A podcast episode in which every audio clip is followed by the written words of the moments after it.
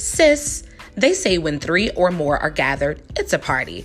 So expect nothing less than that here with Sie Speaks. Sie's Entered the Chat podcast is the home of curated conversations centered around the millennial woman experience. We will laugh, cry, self affirm, and cut up as an entire woman driven collective. So grab your favorite glass of bubbly or tea, your thinking cap, or your wig cap and let me sponsor your morning commute or ease you into your evening turn down. This will seamlessly become a part of your daily routine.